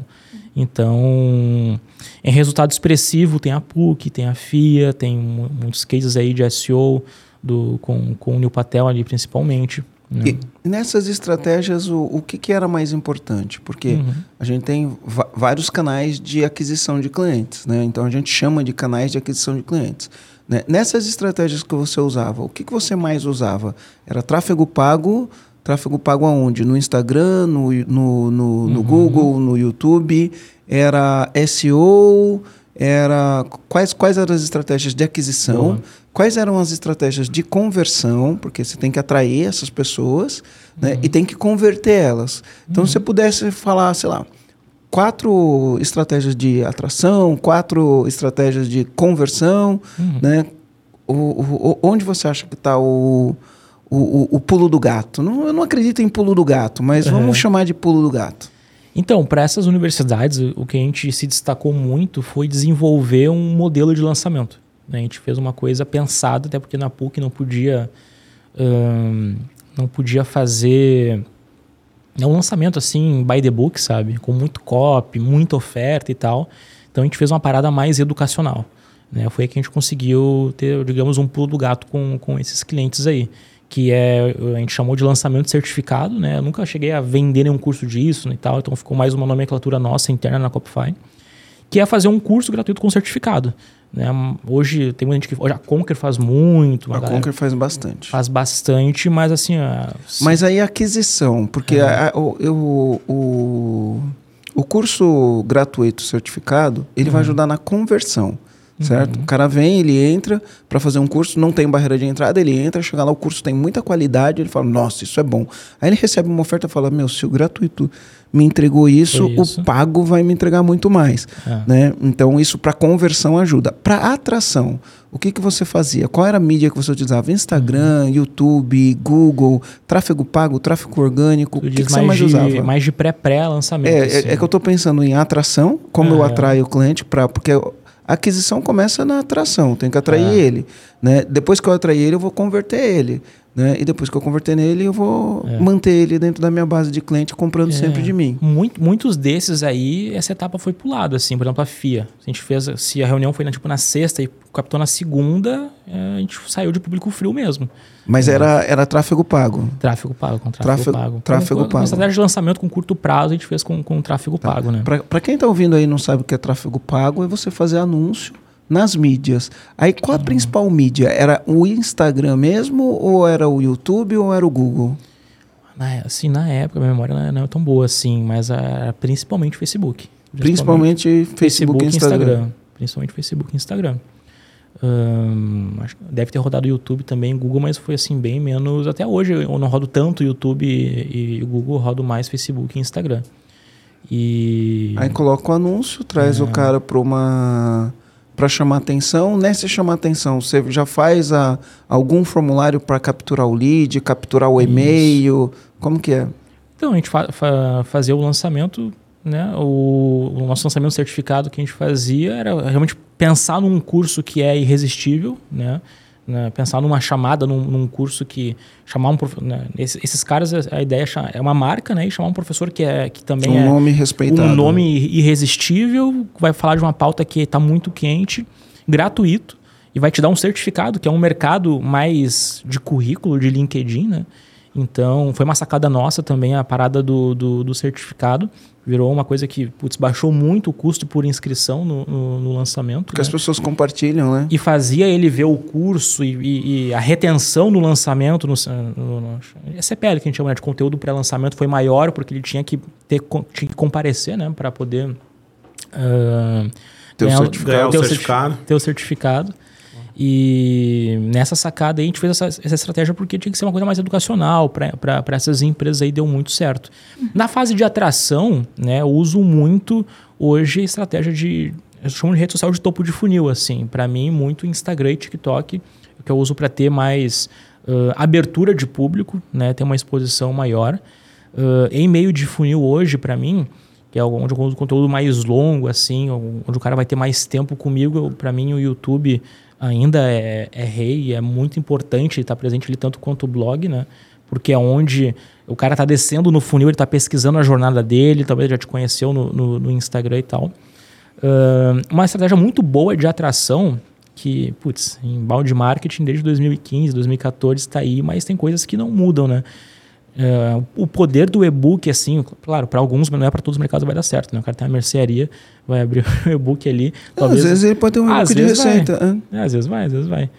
Mas para tipo, fazer um e-book gratuito, né, para abrir público, é uma coisa que o cara tá ali e ele vai baixar aquilo, talvez nem vai ver naquele momento, mas uh, para atração em topo de topo de funil, para abrir público, é muito bom. Né? E-book até hoje a gente roda, começou a rodar bastante na Copify nos últimos seis meses, bastante e-book, e coisa que a gente faz aí em SEO há muito tempo, né? Ser aquele material de troca no, no, no blog, né? Para fazer o cara sair do artigo gratuito para deixar, pra, o dado e deixar o dado deixar né? o dado né ter estratégia de, de, de embalde marketing né uh, em lançamento né com essas marcas aí eu usei bastante esse tipo de estratégia depois eu repliquei isso na perestroika com o lançamento de assim, marcas mais educacionais né minha experiência não foi, não foi por querer, tá?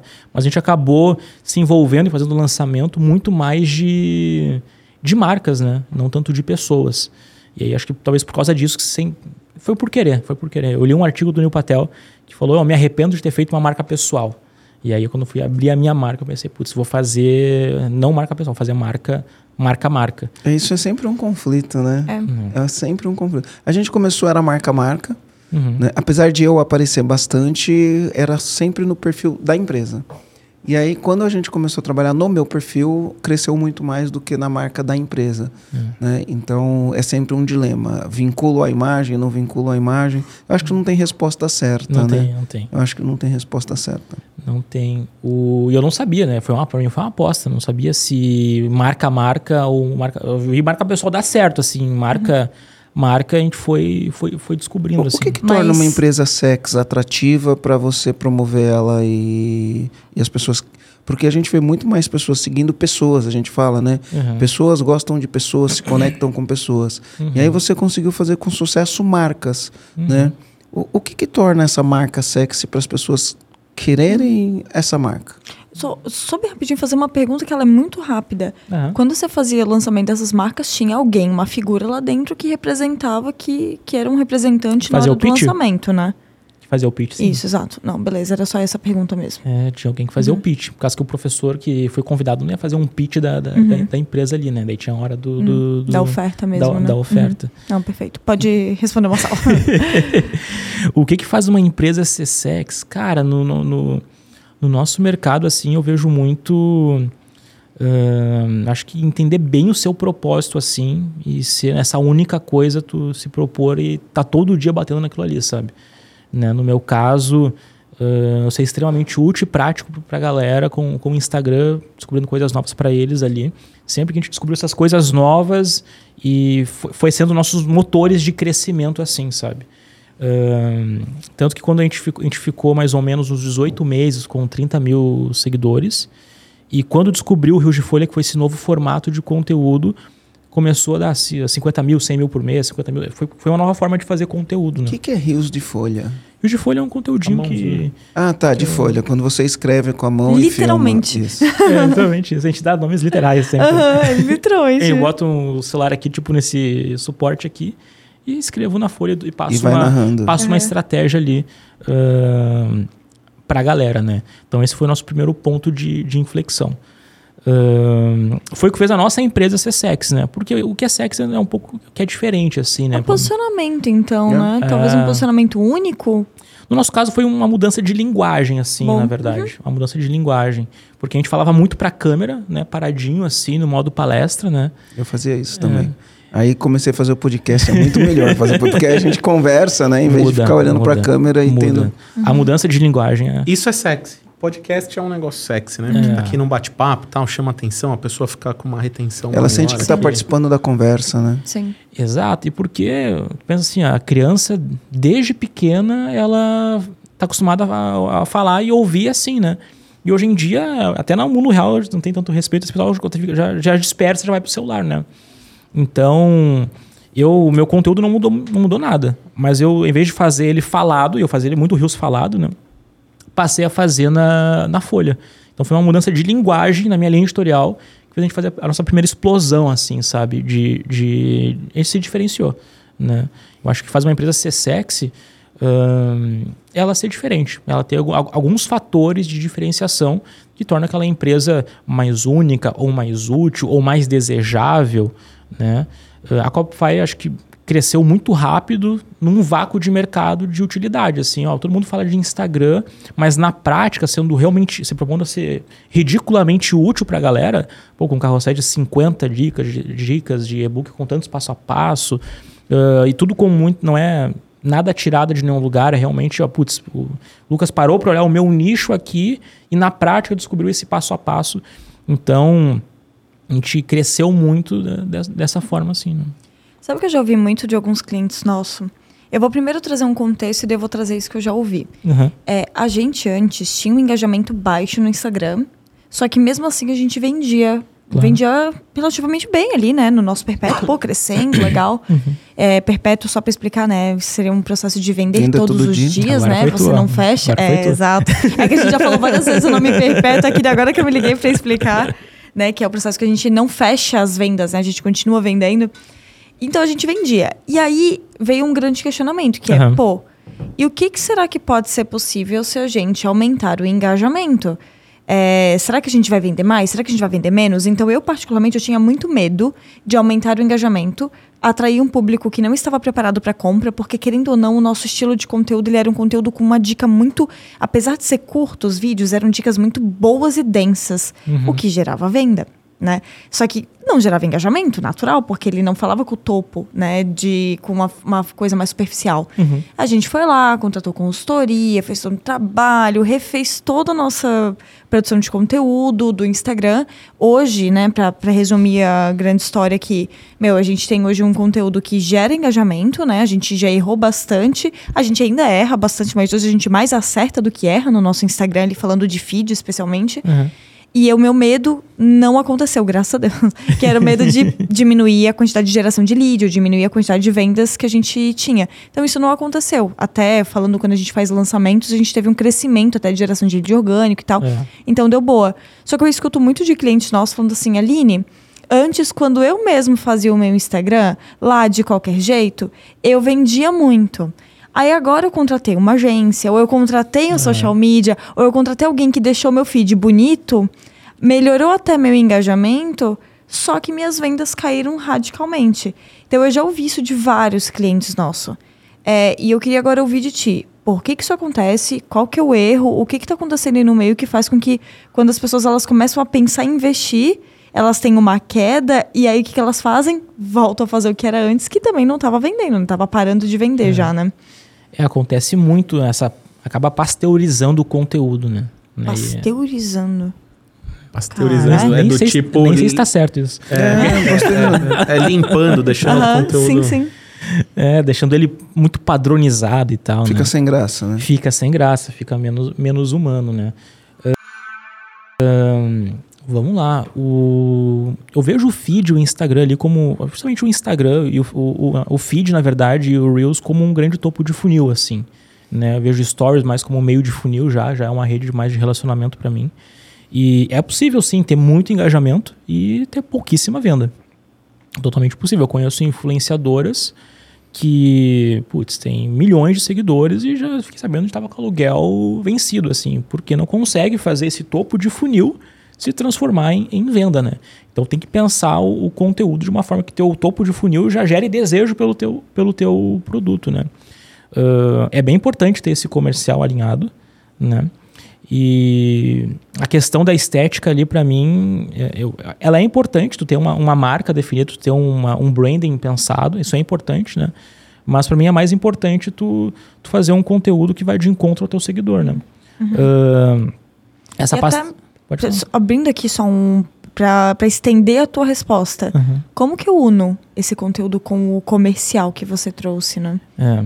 Então, o, como, eu, como eu disse, o, o feed ele tem que estar pensado ali junto com o produto. Né? Se tu vende um serviço X, vai ser dentro daquele serviço X que vai estar pensado o teu produto, o teu, o teu conteúdo uhum. principal, o teu feijão com arroz. Uhum. Dá um exemplo.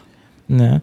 Uh, por exemplo, se tu é tatuador, né? A gente pode fazer assim, um monte de foto na praia, mas o ideal é que tu vai fazer uh, foto tatuagem. É possível fazer o famoso feed vitrine. É o erro mais comum da galera Ah, vou, vou fazer o feed, vou fazer a foto do meu produto, do meu serviço e vou postar. No caso de tatuador, por exemplo, para esse cara, o melhor para ele é ele fazer um vídeo do processo dele tatuando, né? Pegar o desenho ali primeiro, depois bota ali o. o, ah, como é que chama mesmo? Tu que tem tatuagem? Faz o decalque. O decalque, é, decalque isso. o nome. E depois sai o decalque, ele faz a tatuagem, isso aí vai mostrar esse processo, né? Ele pode acelerar ou não esse processo. E vai mostrar o processo dele e depois o resultado final, né? Isso aí é o conceito de storytelling, né? De você contar uma história. Né? Tu transforma uma tatuagem, que é um serviço, uma coisa comercial, numa história. Porque a foto, quando tu vê a foto, é tipo assim... Ah, tem um filme do Romeu e Julieta e os dois morrem no final. Aí deu. Essa é a foto do teu produto, do teu serviço. Não tem história. A foto já está ali revelado o que, que é. Né? Ah, o processo é você transformar isso numa história. Como vai contar a história? Putz, não, não tinha tatuagem, era esse modelo. E até sem música, né? Pode ser só, só acelerando o vídeo, vai mostrar você fazendo. E isso aí valoriza a tua mão de obra, isso vende. Tem conteúdos que vendem o teu negócio, tem conteúdos que não vendem o teu negócio né? Ahn, e e, e para mim, eu, eu sacrifico engajamento por vendas também, todos os dias. Né? Eu poderia fazer conteúdos que engajam muito mais, né? Ser mais apelativo, poderia ir mais para o mercado de... ahn, isso que eu, de vez em quando, eu posto um Big Brother, posto alguma coisa, mas eu sempre, sempre puxo para quê? Para analisar o engajamento da galera, para analisar o Instagram deles, para analisar o marketing deles, a comunicação deles, né?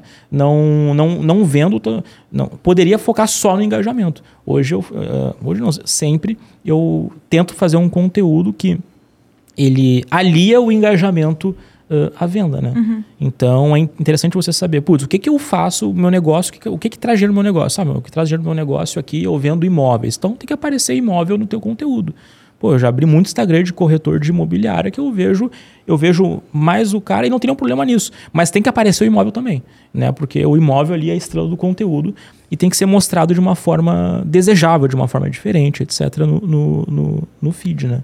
Então, é muito fácil, né, a gente cair nessa métrica de vaidade. Putz, se o cara vai olhar só pra curtida mesmo, ele pode se perder ali numa bifurcação de priorizar mais a curtida do que ah, a exibição do produto do serviço de uma forma que é realmente ah, desejável, né? Então, eu diria que é isso. Então, Eu, eu tenho uma dúvida aqui, né? Porque, enfim, a gente. Todo mundo tenta decifrar o algoritmo, né? Tem um monte de gente que se diz especialista do, do algoritmo, que quebrou o código do algoritmo e sabe como funciona. E aí, por exemplo, eu vejo as pessoas falando assim: ah, para você crescer no Instagram tem que ser conteúdo raso. Para você crescer no Instagram tem que ser conteúdo raso. Conteúdo de topo de funil tem que ser conteúdo raso, né? Aí você faz isso para crescer e aí depois você faz aquilo para descer o cara no funil e aí você vai vender. Então eu ouço muito isso daí. E aí, às vezes eu vejo, e aí quando eu vejo os conteúdos rasos, né? é, eu vejo muito engajamento, vejo muita curtida, vejo muito crescimento orgânico, né? Então, o que, é um conteúdo raso, né? O conteúdo raso é uma frase de impacto, né? É uma foto de tal coisa, enfim, né? Não é um conteúdo denso, não é um conteúdo que aprofunda, ele é superficial, ele gera uma, uma, uma, uma rápida conexão, mas ele não aprofunda. E aí eu vejo as pessoas falando isso. Aí, por exemplo, vem um cara como Wesley, Wesley De- Delanogari, e ele tem um conteúdo que não é raso. O conteúdo dele, ele aprofunda, ele aprofunda, e o perfil dele cresce assustadoramente. Em um ano ele saiu de 2 mil seguidores para quase um milhão de seguidores. 70 mil alunos. 70 mil alunos. E se você olhar o conteúdo dele, não tem conteúdo raso. É só conteúdo aprofundado. Só conteúdo. Ele, bastante texto, escreve bastante. Conteúdo pancadão. Um conteúdo que tem uma dificuldade de entendimento, não é qualquer um que entende, e ele cresce assustadoramente. E aí, é conteúdo raso, não é? Alguém decifrou o código, o Wesley é outlier, por isso que ele fez isso. O que, que acontece nisso daí? O, vamos lá. Até o, quando eu vi- tava vindo pra cá, eu postei um story e aí o pessoal falou que ah, tá, tá do Wesley e tal. Eu, eu entrei no perfil dele pra dar uma olhada, assim, ele faz podcast também e tal. Ele não tem podcast, ele participa de um monte de podcasts, os E podcasts os dele a- arrebenta. É. É. O, vamos lá, assim, pra mim, a gente- no, Instagram, a gente se comunica com a casquinha do cérebro da- das pessoas. Casquinha do cérebro. Opa, essa foi boa aí. Explica isso, a casquinha do É. Cérebro aí. de casquinha, a gente conversa com ele aqui, assim, sabe? Então, ahn, eu passei muito com isso na folha, assim. Meu conteúdo tem que caber nessa folha, né? Eu não vou usar duas, três folhas para fazer o meu, meu Reels lá e tal. E quando eu fazia muita, escrevia muita coisa na folha, eu sentia que eu perdia muito, muito engajamento, né? Então, eu, a minha tarefa, não, não é, talvez não é ser raso, mas é ser simples, sabe? Pode, pode ser Profundo num curto espaço de tempo. é, pode, pode ser profundo, pode trazer uma dica diferente, né, um conteúdo diferente, mas tem que ser assim acessível, tem que ser acessível. Ahn, e eu já caí muito no erro de fazer um conteúdo que para mim era acessível, mas para os outros não era tão acessível assim, né? E tive menos engajamento por isso. Eu não cheguei a ver muitos vídeos dele para para, eu acho que eu não- nem cheguei a ver Ele tem um muito até o final. texto, né? Ele tem muito texto. É. Ele mete uma headline grande ali com uma setinha. Aí quando você puxa, é um textão mesmo, grande. Talvez que- tenha algum efeito de arrar, assim, ó, tu vê assim, eu, acho que eu vi um carrossel desse, é dois cards, né? Tem Uhum. uma chamada no primeiro e o textão no segundo. Talvez essa chamada tenha um copy bom e talvez tenha um efeito arrar no segundo, que, putz, aquele negócio que tu olha e, pô, não tinha pensado nisso, mas faz muito sentido. Pode ser esse efeito que ele causa, mas não... É, e também eu, eu vou trazer uma teoria aqui, né? Porque como geralmente ele vai lá e publica do, pro- no feed o que já foi pros stories, ele também já validou no story algumas das coisas que já deu meio boa, né? Pô, que teve encaminhamento, teve bastante resposta, reações. Então ele já meio que validou uma tese, daí quando bota no feed a probabilidade de dar boa talvez seja maior. É, uma tese, mas eu gostei da tua teoria do. Hum, E também formato, né? Porque esse formato que eu entrei rapidamente, não cheguei a assim, tava no carro literalmente vindo pra cá. E é um formato que eu não tinha visto tanto assim, um copy feito no story bem orgânico. Eu não, acho que é um copy, acho que é feito no story, É, mas é só um mesmo. texto. Aham, é no e o story. segundo é uma caixinha de pergunta, né? é, Respondida isso em texto também. É isso mesmo. Uhum. É um formato que eu não tinha pensado ainda, né? Não tinha nem pensado, não tinha visto ainda, não tinha visto ainda na prática. Que nem o meu formato da Folha, por exemplo. Então, talvez o que ele está falando seja uma, sejam coisas que sejam muito novas, mas às vezes não é só o que falar, mas esse como falar que ele traz é um jeito que ele faz do jeito dele, né? E isso faz ele se destacar bastante. A Copify é assim, né? Hoje eu tô de, de Havaiano, eu sou bem despretensioso e não é nem pensado, assim, a gente, mas a gente se destaca por- pelo nosso jeito de fazer as coisas também. Não só pelo, pelo o que fazer, né? Então, né, a gente chama isso de, de, de, isso de linguagem, sabe? Né? Para mim, uma linha editorial é, é composta de quatro coisas, né? É tema, formato, linguagem e diferenciação. Né? Uh, tema, formato, linguagem. Tema é o que você faz. Né? Ele faz ali um, um conteúdo de dicas, por exemplo, poderia ser. Uh, o formato é onde ele faz. Ele faz num carrossel. Poderia ser uma live, poderia ser um story. Tem vários formatos. Poderia ser um podcast. Podcast é um formato. Hum, esse, esse formato é o formato de. No, que é o, se é no YouTube, é o MesaCast, que o pessoal chama desse formato, né? Uh, a linguagem é como você comunica isso pro, pro público, né? E tem vários tipos de linguagem. Tem linguagem narrada, tem a linguagem. uh, no começo do Reels, o que, que a galera fazia muito? A linguagem apon- apontando. Né? No, vocês lembram disso no Reels? Passou essa primeira febre do Reels, era, o- era o cara ficava assim ó, na tela. Aham. Era a linguagem ap- apontando pra gente, que, que faz linguagem dançando, que se comunica, o, a, tua, a tua mensagem é passada de, uma- de uma forma. E eram as mudanças de roupa, né? Você colocava É. aqueles efeitos que a pessoa joga uma, um- uma camisa pra cima e quando ela cai, já cai no corpo. Tinha essa É, linguagem. de, de É. transição também. Ah, isso ainda existe, mas mais pra daí o nicho de roupas e moda e tal, né? É, exato. E, e aí. E tem a- os fatores de diferenciação que eu contei até agora, sete fatores de diferenciação. Mas o, o nosso amigo aí, ele que chegou num formato dele. Né? Chegou num formato que. ah, e agora, se eu ver outro conteúdo que tem um- uma chamada, um copy inicial, feito no Store, no primeiro, no primeiro card, no segundo, uma caixinha de pergunta respondida em texto, eu sei que já, pô, esse é o formato do, do Wesley. É Wesley. Aslan. Wesley. Então, além do nome também que é diferente. Né? É que nem a Copify, inventei um nome aqui. Pessoal é, dif- é difícil de acertar o nome, mas é um nome que é inventado, é um nome que a gente, que a gente ah, lançou aí. Sim. Então, eu diria que esse cara ele encontrou uma, uma formulazinha que é dele. E o que, que é difícil? Ele encontrou isso ah, uma vez. Essa forma, se alguém replicar, já não vai ser o mesmo efeito. Né? Então, eu sempre digo, eu chamo isso de super post. Né? Você pode estar a dois, três posts do teu, do teu super post.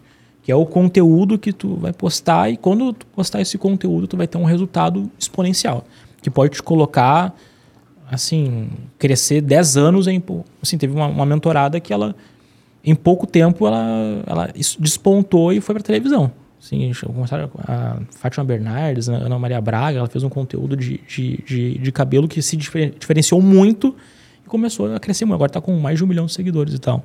Legal. Então, é, dentro desses quatro, desses quatro pilares aí, a pessoa encontrou uma, uma, uma fórmula dela. Uhum. Né? E a Copify, dentro desses quatro pilares, a gente descobriu algumas formas de fazer conteúdo. Aquele carrossel de Twitter que vai passando por lado tem uma historinha, é um formato que a Copify também desenvolveu. Né? A gente não bateu tanto em cima dele, porque ele é um pouco mais difícil de fazer que o Rio de Folha. O Rio de Folha fazia 40 num sábado, eu queria me diferenciar por isso e ser lembrado por isso. Uh, o carrossel narrativo de Twitter, que, é, que não. Que tá no... A gente usa bastante. É, é um que a gente fazia a frase, que era motiva... todo mundo fazia motivacional, né? Uhum. Eu passei a usar um, um, conteúdo textual mais narrativo, que é eu experimentei X coisa, fiz assim, assim, assim, assim, tive esse resultado e fez isso no design de Twitter uhum. e deu muito resultado. Então. Que fica o fio do Twitter, só que em formato exato, de carrossel exato, dentro do Instagram, né? Uhum. É, não é nada assim, a nossa inventou a roda, mas é tipo assim, a gente vai juntando esses elementozinhos e chegam num formato uhum. diferente de, de, de, conteúdo, né? Porque replicando o que já existe, tu vai ter um resultado até, até pode ser acima da média, ok, mas essa parada de, putz, em um ano que gente comentou, chegou em um milhão de seguidores, é porque ele fez alguma coisa que foi realmente disruptiva no, no mercado dele, no segmento dele do Instagram. Né?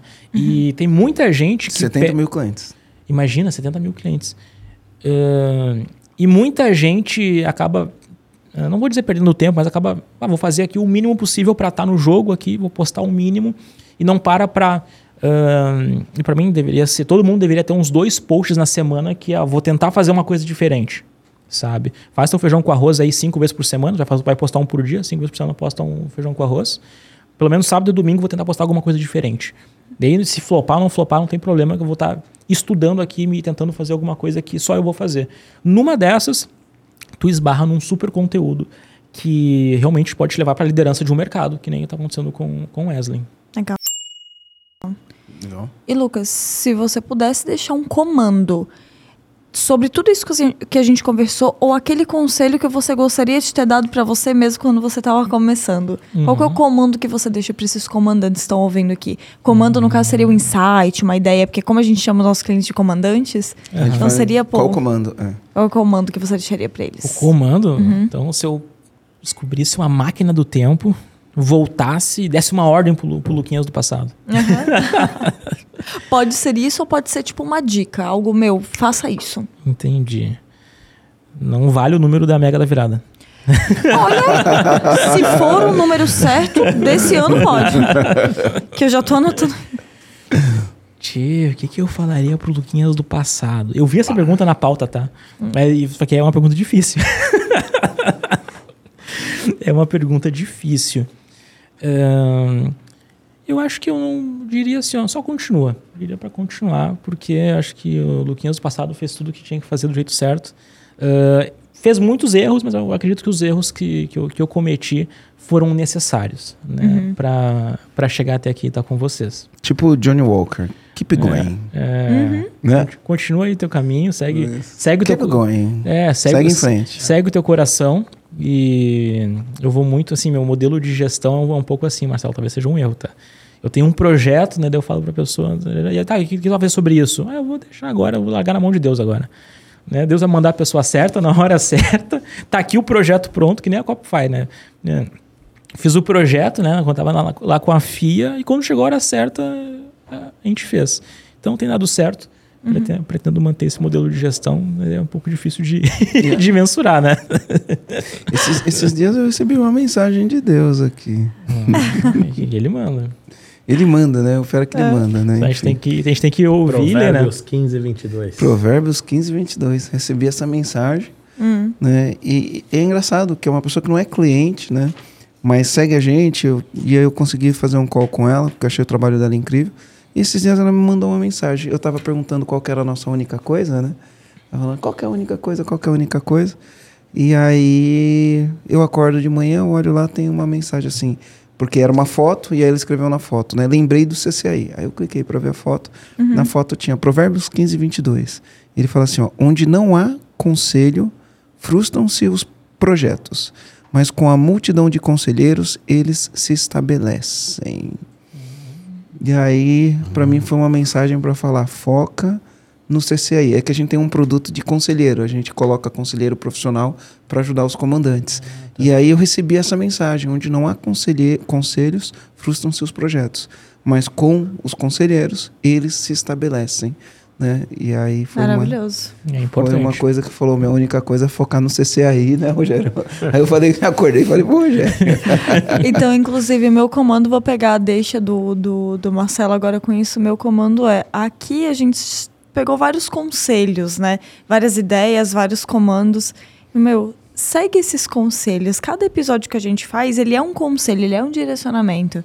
Então, segue, aproveita, porque às vezes, né, você, você tá perdido, mas o próprio podcast é uma ajuda externa. O próprio podcast, ele é um conselho. Então, pega tudo que a gente falou aqui e, e continue. É. E vai Eu executar, vai seguir em frente, né? No final de toda, toda live, eu, eu pergunto pra galera, tá, e agora eu vou fazer a pergunta pra vocês, que quem é mais antigo sempre sabe. Qual que é a melhor estratégia que existe pra gerenciar uma empresa ou pra ou para crescer um Instagram? A galera, quem, é mais antigo lá já sabe, que é agir, partir pra ação. Então, gente, com- quem, quem viu aí até o final, vocês já, já são a minoria. E agora, quem vai partir para ação é a minoria da minoria. Então, Exato. parte para ação, conversa aí com o EAG, ah, aplica o que tu puder aplicar, o que tu entendeu, né? Que Já Exato. vai ser de bom tamanho, já ganhamos nosso, nosso dia. Boa. Rogério, qual que é o teu comando? Cara, no começo ele falou um negócio que, que foi muito interessante. Ele falou, eu sou chato. E aí eu, eu foco naquilo que eu sei fazer e peço ajuda pro que eu não sei fazer. Hum. E é interessante. Então você agiu, né? E aí você falou, eu faço as coisas com muito carinho, muito capricho. A gente bate nessa tecla do capricho. E aquilo que você não sabe fazer, você dá na mão de quem sabe, né? Então acho Exato. que a gente precisa de ajuda em volta da gente, né? Pra complementar tudo. Então o que você sabe fazer, faz com carinho, com capricho. Aquilo É. que você não sabe, pede ajuda. É. E aí você vai ter um- uma obra de arte no final. Aí. Eu sou, assim, as coisas que eu tenho paciência, assim, eu, eu faço muito bem. Tipo, design. Até comecei a fazer um pouco de design aqui e ali, mas são coisas que eu não tenho paciência de fazer, sabe? E aí eu penso, putz, aí eu uso o capital que eu tenho pra nem arrumar impressora. Uma vez eu tentei arrumar impressora na minha empresa. Eu, no final eu acabei quebrando a impressora. Ela tava quebradinha um pouquinho, acabei quebrando ela mais ainda. Fiquei, fiquei me enraivando. a impressora é Mas, uma mas sabe o que foi pior? tecnologia. Não, Não, não foi ter quebrado. é quantas horas você gastou É. até quebrar e chamar alguém para resolver. Exatamente. Porque o recurso mais valioso que a gente tem é o tempo. E muitas vezes a gente está tentando um negócio ali, gasta muito tempo num negócio que, se chamar alguém, resolve rapidinho. É. Eu tenho dois comandos, Aline. Vai lá, Marcelo. Primeiro comando, terapia. Esse é o primeiro comando. Maravilhoso. Se- segundo comando, conteúdo é rei, né? Foca no conteúdo. Essa foi a nossa grande virada A de nossa chave, grande- né? é, é, Total, em conteúdo, 2019 foi quando a gente focou no nosso conteúdo. E aí, estamos aqui agora, por causa daquela decisão lá atrás. É isso aí. é Lucas, isso deixa eu te perguntar, como que as pessoas fazem pra te achar? Uhum. É, achar o Copify, achar você, Lucas, se eles querem saber mais, quiserem conhecer pois, sobre o teu trabalho, como que eles fazem pra te encontrar? Pra me encontrar, se ver alguém de roxo na rua com óculos roxos, sou eu, tá? aí. Em Porto Alegre, É, ou por aí também, ou né? por aí, né? Se encontra por em aí Bombinhas. também. Em Bombinhas, né? Uh, ia contar uma história, não vou contar. depois eu conto em off pra vocês, quem tá aí vai ficar curioso. Né, Me pergunta no inbox depois aonde? No arroba Copify ponto, né? O nosso perfil da, da, da empresa aí. Só para as pessoas entenderem, o Copify é C-O-P, F C de casa, O de ovo, P de pato, F de faca, Y de opa, né? Copify, Copify.